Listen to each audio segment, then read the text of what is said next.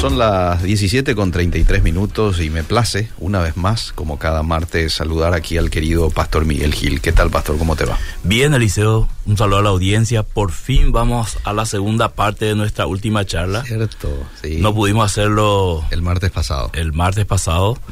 Y hoy quiero concluir y quiero hacerlo eh, en la brevedad posible para escuchar los A mensajes a la audiencia, especialmente a las mujeres.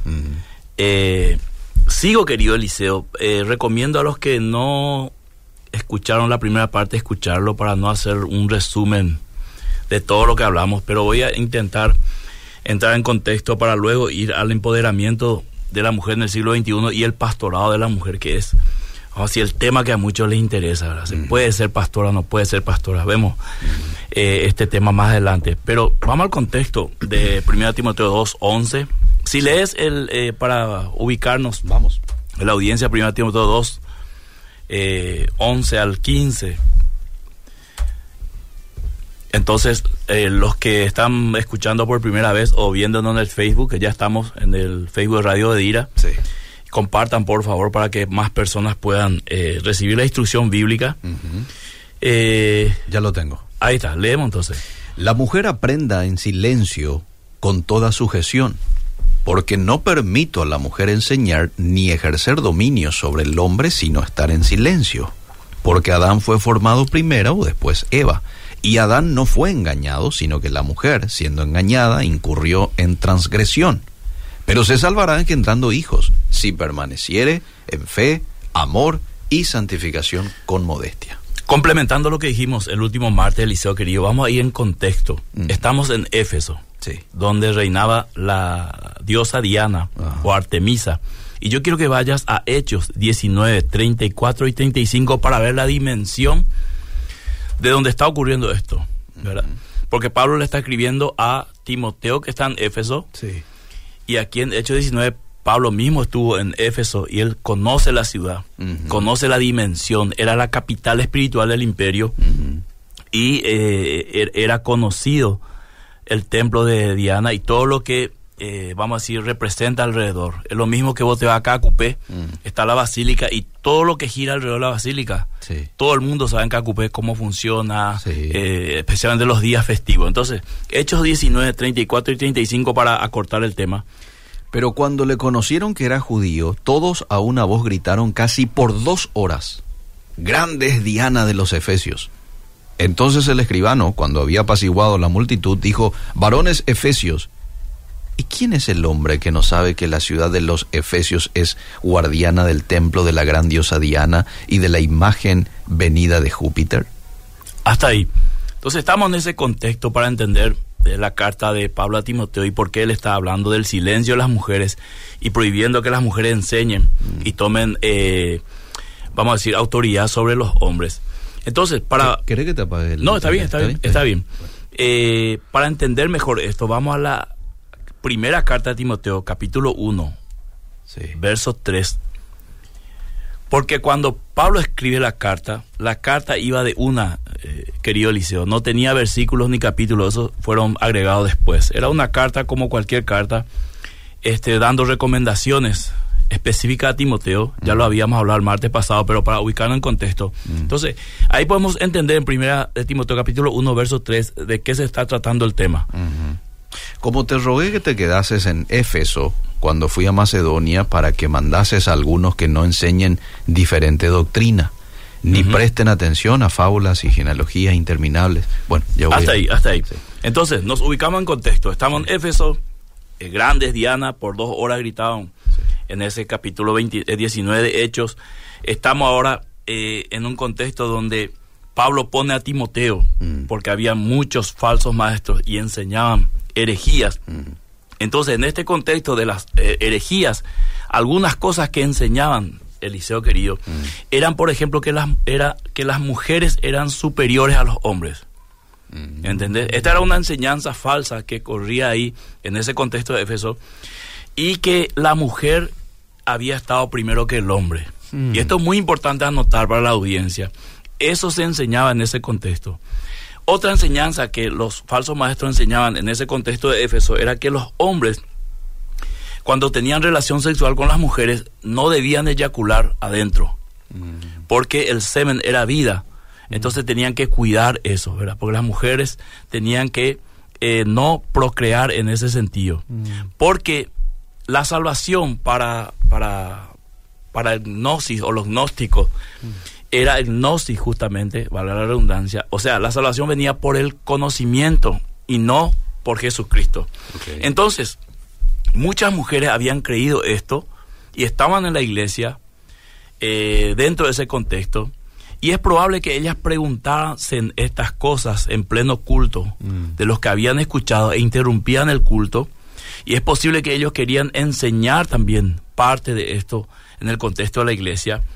Eh, entonces creían que tenían autoridad sobre sus esposos. Pablo está corrigiendo este tema. Mm. Eh, yo sé que esto va a crear mucha polémica y voy a tratar de explicar y lo más claro. Todo esto ocurría por escuchar la falsedad o la falsa enseñanza de los maestros.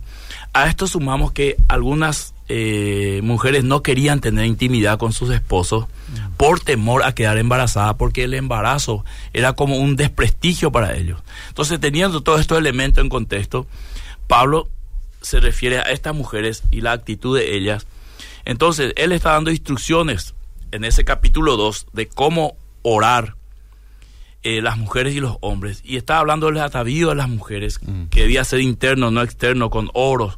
Está corrigiendo la motivación de las mujeres, la visión de las mujeres en cuanto a su relación con Dios y cuando van a entrar en oración.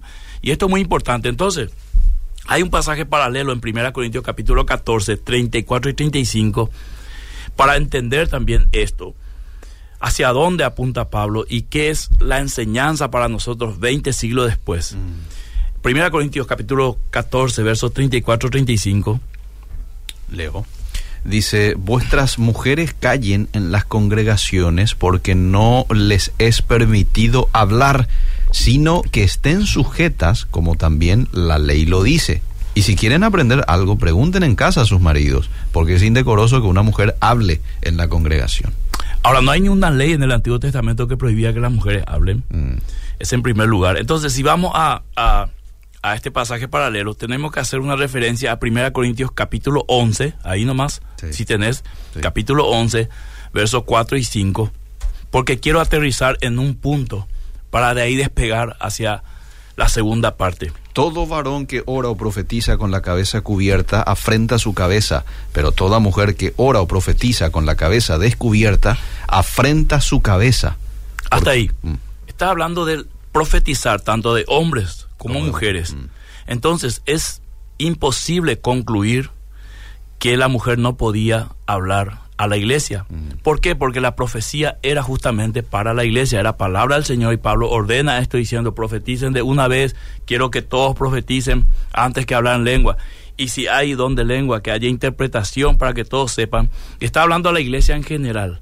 Así que nosotros eh, poco a poco estamos aterrizando, utilizando el contexto y la cultura de aquella época y la situación en la cual se encontraba tanto los corintios como en Éfeso. Y tenemos que ir a, luego a este al capítulo 11, el mismo capítulo que vos estás, al versículo 11 y 12. Pero en el Señor ni el varón es sin la mujer, ni la mujer sin el varón, porque así como la mujer procede del varón, también el varón nace de la mujer pero todo procede de Dios. Ok, ahora Hechos 21, 8, 9, Eliseo. Vamos a usar mucho la Biblia porque este programa se caracteriza por la perspectiva bíblica. Es nuestro deseo que la Biblia nos hable, la Biblia es su propio intérprete y que metiéndonos en la Biblia y entendiendo todo el contexto general podemos entender pasajes como estos que son medio complicados. Hechos 21, 8 y 9. Dice, al otro día, saliendo Pablo y los que con él estábamos, fuimos a Cesarea y entrando en casa de Felipe el evangelista, que era uno de los siete, posamos con él. Este tenía cuatro hijas doncellas que profetizaban. Hasta ahí. Entonces vemos mujeres eh, profetas, igual que en Corintio, y lo más probable es que estas mujeres también daban palabra a la iglesia en un orden que Pablo ha dicho. Y si leemos jueces 4.4 en el Antiguo Testamento, para ir redondeando el, el tema de la mujer hablando, a la iglesia o al pueblo. jueces 4.4. Gobernaba en aquel tiempo a Israel una mujer, Débora, profetisa, mujer de Lapidot. Entonces, Era una época, cualquiera me diría, sí, era una época donde todo era muy oscuro, no había orden, sí, pero Dios permitió que una mujer profetiza eh, gobierne su pueblo. Mm. Y, y, y, si ella era profetisa, entonces hablaba al pueblo y era no solamente eh, eh, profetisa, sino juez oficial de parte de Dios para el pueblo. Es decir, todos los jueces que se levantaban, Dios los levantaba. Mm. Así dice la, la, la palabra de Dios. Y en último, Hechos, capítulo 2, verso 17 para ir cerrando el círculo de, de lo que queremos, vamos a decir, puntualizar en esta tarde. Y en los postreros días, dice Dios, derramaré de mi espíritu sobre toda carne, y vuestros hijos y vuestras hijas profetizarán, vuestros jóvenes verán visiones, y vuestros ancianos soñarán sueños. Claramente, hijas. el derramamiento del Espíritu Santo iba a ser sobre hombres y mujeres, y ambos iban a profetizar. Entonces, si el Espíritu Santo como profecía del Antiguo Testamento se cumple en Hechos 2, es decir, la mujer sí puede profetizar, lo vemos en Corintios. Mm. Entonces, decir que la mujer no puede predicar mm. en la iglesia es un error de concepto bíblico. Mm. Porque yo no puedo tomar este pasaje de Timoteo, ni el pasaje de Corintios, que son los dos únicos pasajes que habla del silencio de la mujer, para hacerlo un principio universal aplicado a todas las épocas, a todas las mujeres. Mm. Porque no es eso lo que la Biblia nos enseña y hemos visto a través de los pasajes que leíste. Entonces, el silencio de las mujeres no es un principio universal, porque si es universal, es inmutable. Mm. Ahora, ¿por qué decimos que no es un principio universal? Porque aquí dice que sí, aquí dice que no, acá habla de una profecía en cumplimiento eh, con el derramamiento del Espíritu Santo. Acá dice que si va a profetizar, que entonces eh, cumpla algunos requisitos. Entonces, diríamos que se está contradiciendo, cosa que no puede ser eh, cuando es un principio universal. Lo que dijimos el martes último era que Pablo está hablando de una situación específica, hemos visto el contexto de lo que representaba la enseñanza de los falsos maestros y que creían con referencia a las mujeres y por qué Pablo está diciendo que eh, Adán fue creado primero ¿verdad? Mm. Poniendo el orden bíblico real. ¿Y por qué está diciendo la mujer siendo engañada transcurrió en, en, en, transgresión? ¿Por qué? Porque está derribando las herejías que ponía, claro, que mm. ponía a la mujer en una en un estatus superior que el hombre, como que había una perfección en la mujer, mm. ¿verdad? Y, inclusive los éfesos creían que Diana cayó del cielo, porque así dice en Hechos 19, como un meteoro cayó del cielo y se estableció como una divinidad y tenía un poder eh, superior a los hombres. Y Pablo está derribando con los argumentos, yendo al Antiguo Testamento, a Génesis, diciendo, no, el orden de la creación es el hombre, después la mujer.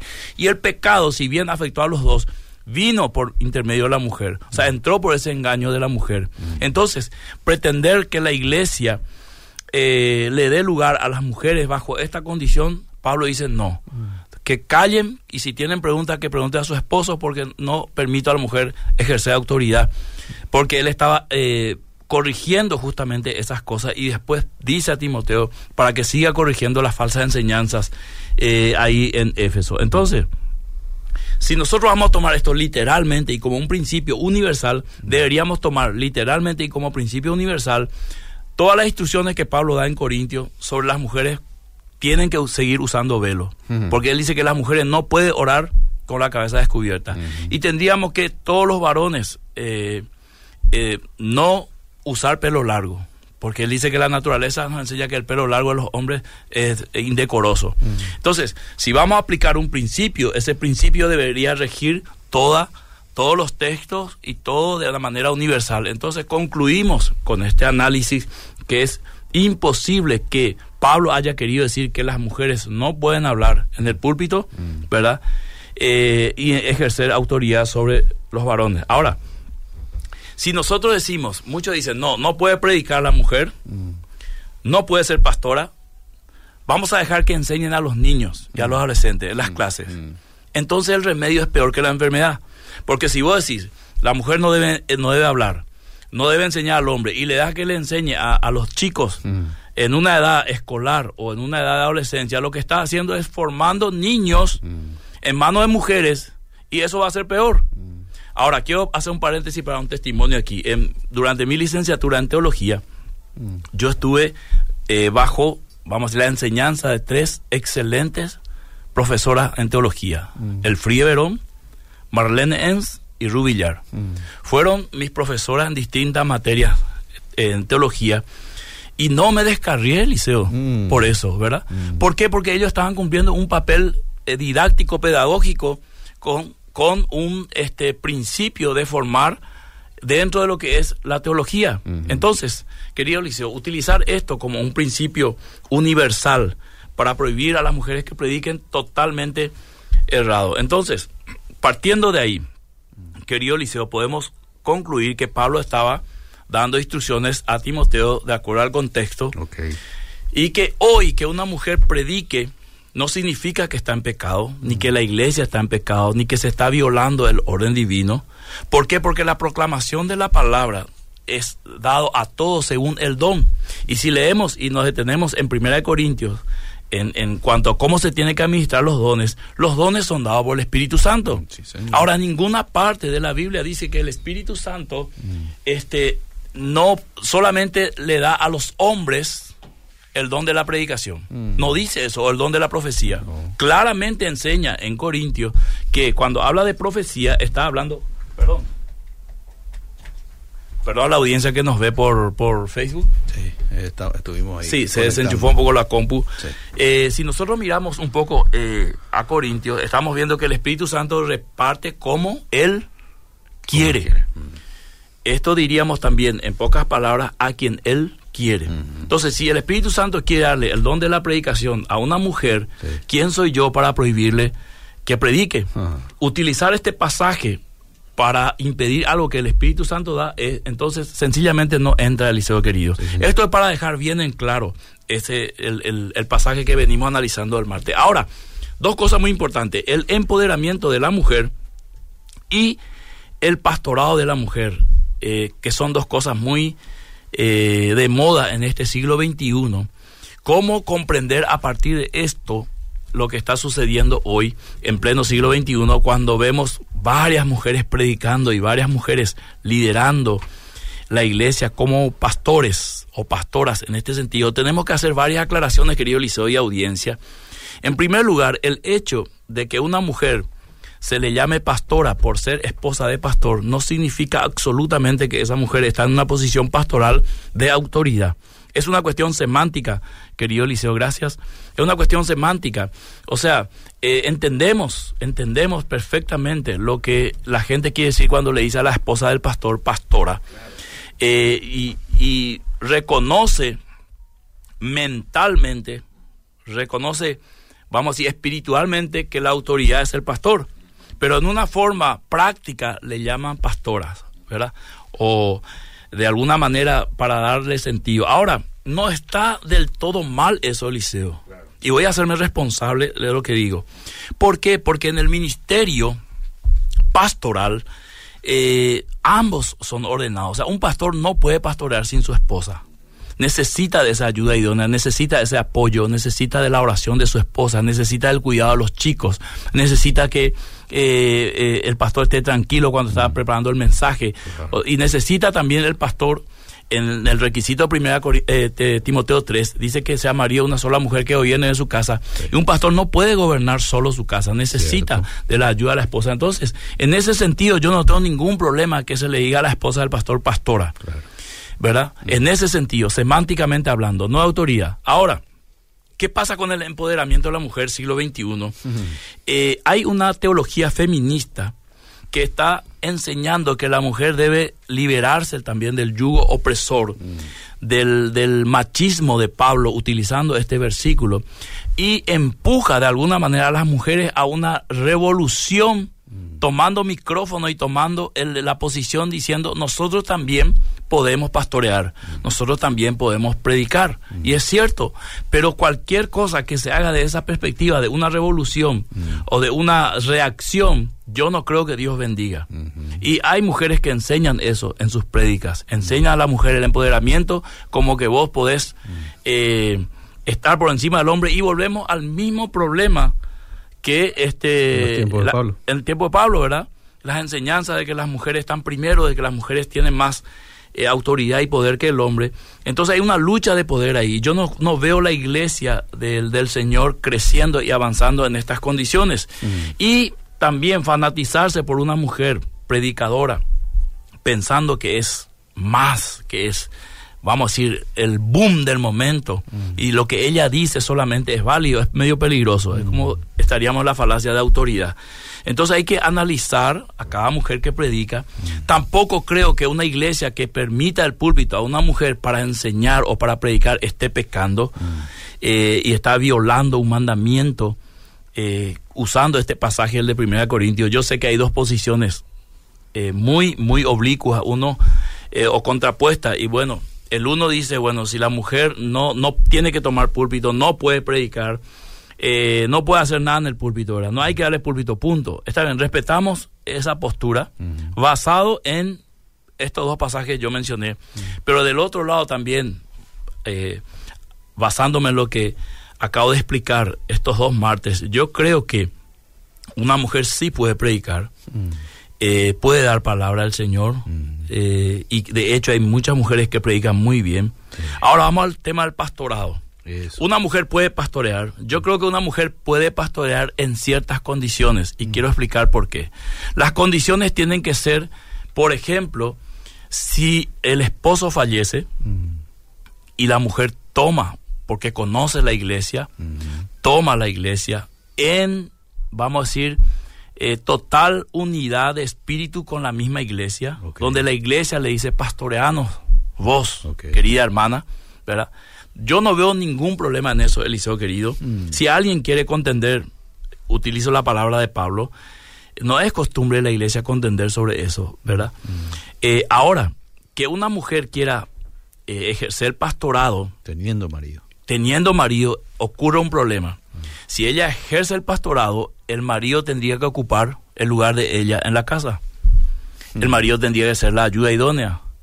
El marido iría en segundo plano, ¿verdad? Y ahí entramos en un conflicto. Y ahí sí yo estoy de acuerdo mm. con aquellos que dicen, esto no es bien visto, ¿verdad? Mm. Que el hombre cuida a los chicos mientras la mujer pastorea. Porque el pastorado requiere de mucho esfuerzo, el querido Eliseo, requiere de mucho tiempo requiere de, de darte en, en, ciertas condiciones que yo creo que para la mujer va a ser muy difícil. Tendría que tener un esposo que asuma la parte de ayuda idónea para que ella pueda desarrollar todo el ministerio, estar varios días eh, eh, fuera de casa, mm. eh, descuidar a los chicos. Ahora, entonces, si nosotros tomamos 1 Timoteo, donde dice, la mujer calle porque no permite y al final dice, se salvará engendrando hijos, Pablo está diciendo esto reivindicando que el dar a luz es una bendición. Mm. No está diciendo que la mujer que es estéril no se va a salvar. No está diciendo que el hecho de que la salvación sea por obras, por tener hijos, sino está diciendo que la función que Dios le ha dado a la mujer es tener hijos, mm. ¿verdad? Y le complementa ahí, permaneciendo en fe, mm. ¿verdad? Entonces, Pablo está diciendo en pocas palabras, las mujeres tienen un ministerio que desarrollar que Dios les ha dado y esta es una forma también de ver su salvación. Yendo al, capítulo 2 de Santiago, dice, muéstrame tu fe mm. y yo te, te, mostraré mi fe por, por mis obras. Entonces, las buenas mujeres que son mamá, que cuidan sus hijos, mm muestran un testimonio de que son salvas, de que han sido regeneradas por el Espíritu Santo porque son excelentes madres, excelentes esposas. Proverbios capítulo 31. Si invertimos esto, tendríamos alguna dificultad. Ahora, alguien me puede decir, yo conozco una pastora que su esposo feliz de la vida está pastoreando. Bueno, siempre hay excepciones, querido Eliseo, siempre hay circunstancias donde Dios se manifiesta. Eh, y voy a hacer un ejemplo un poco crudo hay veces que Dios permitía en el pueblo de Israel que sucedan ciertas cosas porque el propósito general estaba por encima de los individuos. Pero en su, vamos a decir, en, en todo el contexto bíblico, Dios si nosotros leemos el contexto del Nuevo Testamento, Dios pone esa responsabilidad sobre los hombres. ¿Para qué? Para que utilizando el modelo del matrimonio, el hombre pueda guiar la iglesia así como está guiando su casa. Porque vos no puedes guiar tu casa y después tu esposa guía a la iglesia. O sea, hay, algo que no cuadra ahí, Eliseo. Si esto lo podemos entender, yo sé que esto es difícil para las mujeres de digerir, yo sé que hay mucho conflicto con esto, pero hemos explicado el pasaje y decimos y concluimos entonces que La mujer no está vedada por la Biblia a no hablar en la iglesia, sino no podía ninguna mujer ni dar ni siquiera un anuncio, ¿verdad? Ni un testimonio, no es eso, no es algo universal. Ahora, el empoderamiento del siglo XXI lo que está peligrosamente empujando a muchas mujeres es a buscar un liderazgo que quizás Dios no le llamó y a buscar un, un pastorado cuyo, cuyos dones son principalmente dados por el Espíritu Santo que a lo mejor no tiene, porque muchas piensan, ah, yo quiero pastorar, ¿qué se necesita para pastorar? Abrir una iglesia, ah, voy a abrir una iglesia, ¿qué más? Y tenés que predicar, voy a predicar, pero tiene que ser con los dones dados por el Espíritu Santo y los requisitos que dice la Biblia. Porque no es el tema lanzarse al pastorado. Hay todo un requisito en primera eh, Timoteo, en Tito, que sí o sí se tiene que dar antes de ser eh, lanzado. hoy tenemos mujeres apóstol, profetas tenemos eh, muchísimo, y pastoras también, ¿verdad? Predicadoras. Ahora, todo tiene que ser en ese contexto que Pablo dice tanto en Timoteo, en el orden de la creación, y en Corintios, en el orden de la iglesia, todo tiene que hacerse con orden y decentemente. Entonces, necesitamos hoy como iglesia ver y cuidar ese orden para no descarriarnos, irnos por otro lado. Por eso es muy importante la visión que uno tenga de la iglesia, respetar, yo respeto si alguien está en el pastorado, una mujer está en el pastorado, respeto al liceo querido, ¿verdad? Pero no es una promoción que la Biblia empuja, ¿verdad? Porque se va a perder cierto orden. Es decir, si vos decís, yo sé manejar un auto o una moto, yo sé manejar una moto, pero eso no te da libertad para que le metas 120 aquí por doctor Paiva, ¿verdad? Aunque sepas manejar, hay cosas que vos no podés, eh, vamos a decir, determinar que no va a ocurrir. Se te cruza un perro, se te cruza una criatura, un auto peor todavía. O sea, el hecho de que sepas manejar no te da libertad a que andes como quieras. Entonces, el hecho de que una mujer puede predicar y ocasional pueda pastorear, no significa que ahora liberemos todo, ¿verdad? Y algo va a ocurrir en el hogar, entonces, porque hay principios que hay que respetar. Bueno, hay muchísimos mensajes. Este, ¿Cómo ve, por ejemplo, usted un caso en el que la mujer eh, le gusta esto del pastorado, predica bien, los hermanos de la iglesia le dicen, che, qué, bien predicás, qué bien enseñás, tenés un talento, pero el esposo no quiere tomar el liderazgo en cuanto a, al pastorado puntualmente, ¿verdad? El esposo. El esposo. El esposo quiere apoyar en todo caso a la mujer, pero es ella la del llamado, si se puede decir así.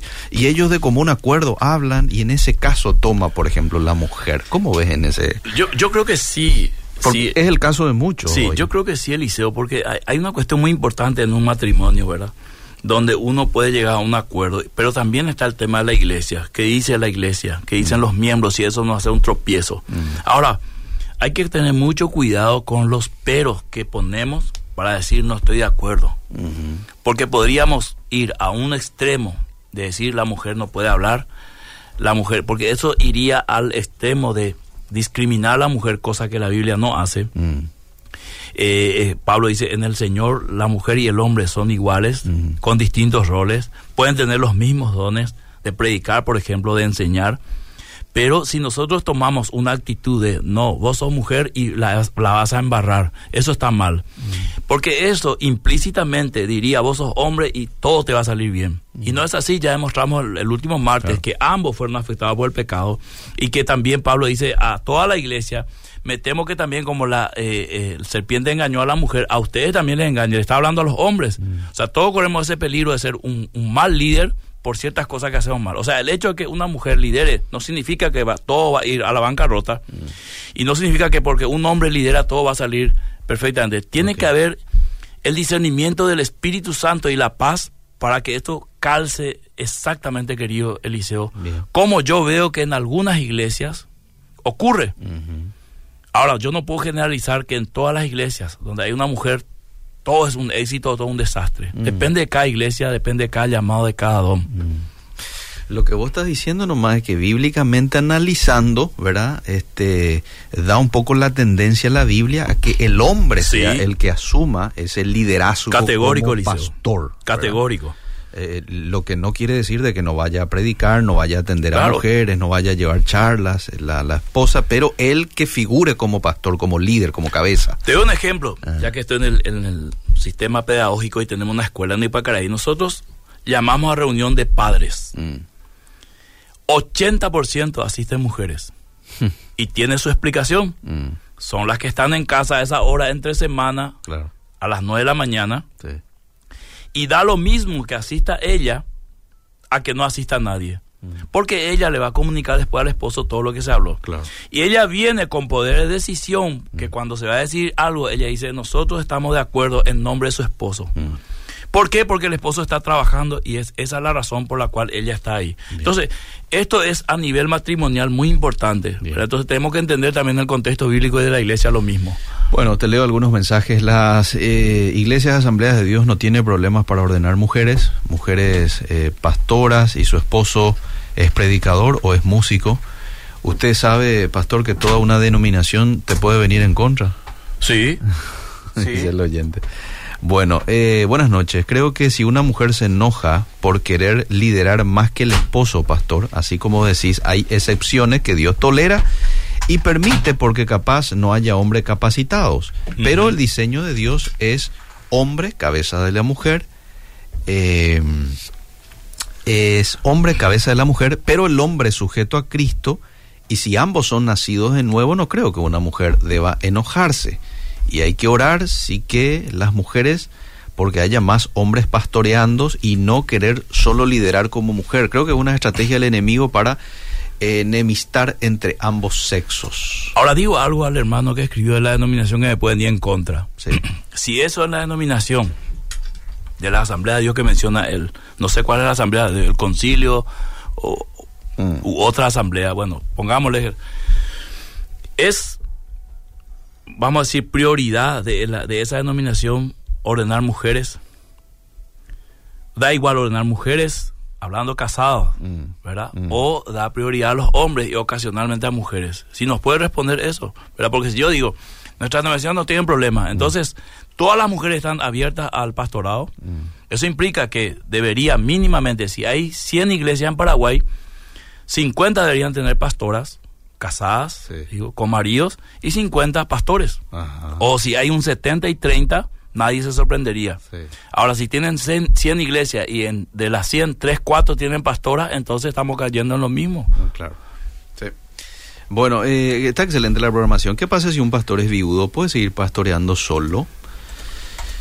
En su posición, eh, hermano, una hermana puede ser pastor con la condición de ser viuda. Si es así como queda eh, lo que dijo minutos antes del llamado del Espíritu Santo con relación a enseñar.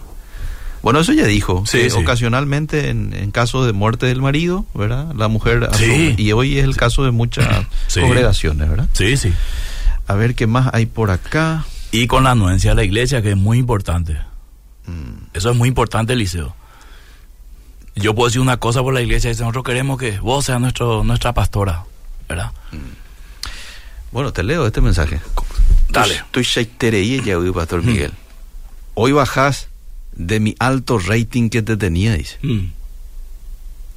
Eh, estás totalmente equivocado. Ese es el problema cuando no decimos o pretendemos caer bien a las megas iglesias. Hay muchísimos pastores que no están de acuerdo con el pastorado de una mujer el pastor Emilio, por ejemplo, está en contra, dice.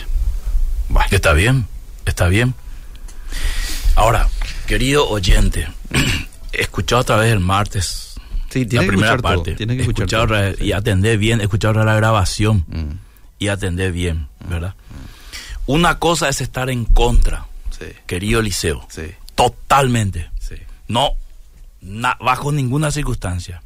Y otra cosa es entender el contexto de lo que acabamos de explicar la palabra de Dios. Por eso dice que hay dos posiciones cerradas. Mi posición es que hombre tiene que tomar pastorado. Eso no significa bajo ninguna circunstancia que si mañana ponen a una mujer porque su esposo falleció, mm. yo le condene a esa iglesia, a esa denominación mm. y los marque de herejes y que están en pecado y se van al infierno.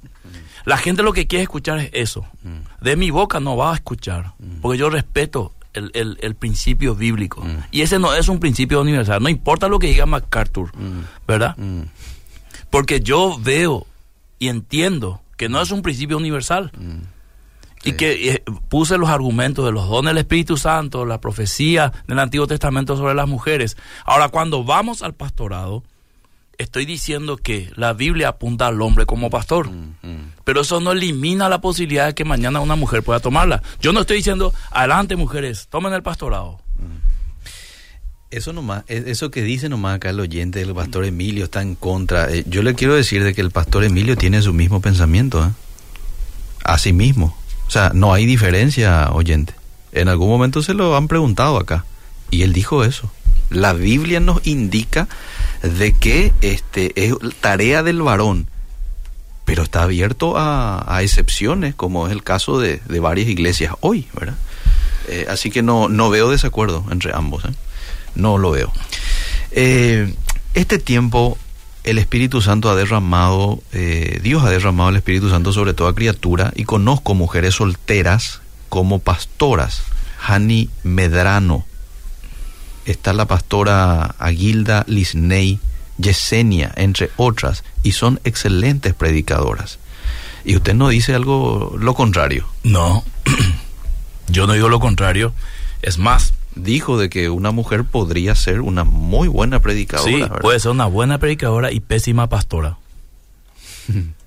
Así como hay buenos predicadores y pastoreando son un desastre. Así como hay buenísimos pastores, pero predicando ¿verdad? Sí. Son aburridos para muchos. Pero hay que entender el, tema del llamado y los dones prioritariamente sobre el cual se basa el Espíritu Santo cuando está usando a una persona. ¿verdad? Porque muchos dicen, este predicador es espectacular, pero hay que verle como pastor. Cierto.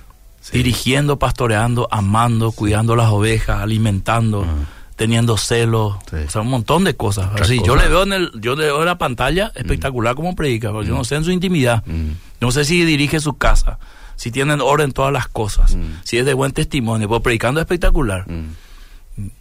Totalmente. ¿Por qué la pastora no recibe ofrenda? Solo el pastor si eso ayuda en la obra, dice. No sé a qué se refiere. ¿Por qué la pastora no recibe ofrenda? Solo el pastor. Ah, bueno. seguramente a, ser lo que le dan por, ah, por pastorear, un salario. Y yo creo que un salario siempre es para ambos. Claro, mm. claro. Se le da al pastor solamente porque es el responsable delante de la iglesia. Sí, sí. Si es que se refiere a eso.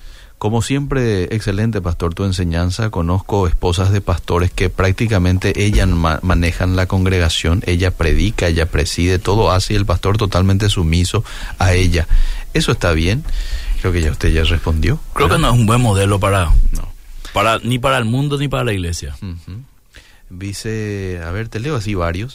Eh, la iglesia debe preparar obreros para la iglesia. De hecho, que si hay fallecimientos del pastor y únicamente la esposa puede asumir su lugar, más bien es por una negligencia del manejo pastoral. Podría ser, podría ser. ¿Por qué no? Sí, No digamos que es en todos los casos, pero podría ser, porque ¿qué pasa también, Eliseo querido? Hay hombres que no quieren asumir el pastorado, fueron preparados. Cierto, pero no lo quieren hacer. Sí, no lo quieren hacer. Quieren predicar o quieren visitar, animar. O sea, como diría eh, un famoso programa, quieren evitar la fatiga. sí. Y esto es para valientes, sinceramente. Se entiende muy bien tu posición, querido pastor, estoy de acuerdo contigo. Mira que hay varios mensajes diciéndote de que están de acuerdo con tu manera de ver. ¿eh? No hace falta repetir nuevamente desde el principio, se entendió muy claro, está perfecto la explicación, dice Rosy Gil. Muy bien, súper está la explicación. Eh, eh, gracias, pastor y Eliseo, por compartir con nosotros hoy. Que Dios les bendiga mucho. Eh, muy buena enseñanza, en mi opinión. Creo que Dios eh, no bendice a la iglesia que tiene por cabeza una mujer pastora que notable lleva al frente su congregación. Por eso no avanza la iglesia, es mi opinión. Pero, ah, eh, querida, querida oyente u oyente, ah. ¿bajo qué argumento bíblico uno puede decir que este no vaya adelante la iglesia porque una mujer está? Cierto, no tenés. ¿Bajo qué, y, bajo qué argumento y diría yo, esta iglesia va adelante porque Eliseo es el pastor? Mm, o sea, decir eso sin argumento es medio peligroso. porque en esa iglesia hay personas que oran, que ayunan, que están desarrollando sus ministerios de acuerdo a sus dones. O sea, una iglesia no es una persona. Yo no soy la iglesia de la estación. A mí me ven acá todos los martes, por detrás de mí hay gente que ora, ofrenda para que este programa salga al aire. Varias ofrendas de varios hermanos hacen que este programa salga al aire los martes. Entonces no soy solamente yo. Entonces hay que tener mucho cuidado cuando uno va a dar una referencia de una iglesia solamente por un modelo de una persona. Totalmente. Estoy de acuerdo con el pastor, yo soy miembro activo del CFA Central y aceptamos con amor nuestro pastorado actual. Qué bueno esto. Pero hay que tener en cuenta que 30 años fue ahí pastor el pastor Emilio, ¿verdad? Muy buen pastor en compañía de su esposa y ahora ante este escenario toma la pastora y qué bueno de que todos estén de acuerdo, ¿verdad? Principalmente ahí el, el líder. Ahora voy a decir algo con referencia al CFA, con mucho respeto. Sí. Eso no significa que en todas las iglesias CFA, que no son no sé cuántos son en, en, Paraguay, sí. todas son pastoras. Claro, exacto. Yo creo que estará la pastora actual, la esposa de Abreu, sí. La pastora Bethany, Bethany, y seguramente una u otra mujer más. Ajá. Pero en general, Sí. estando ellos de acuerdo con el con que pastoree ella, Sí. en general son hombres los que dirigen Sí, señor. el- el- las iglesias CFA en Paraguay. Creo que es así. Sí. Que me corrija alguien del CFA si no es así. Sí. sí. Bueno, eh, sí, es así, dice el, el hermano que es de que es del centro familiar. Bien. Estamos llegando al final. pastor. ¿Otra vez? Sí, sí. Bueno, perdí un seguidor hoy. Bueno, eh, ya sabes. Bueno, Eliseo querido. Este, hasta el próximo Hasta el próximo martes. Si Dios lo permite. ¿eh? Seguimos.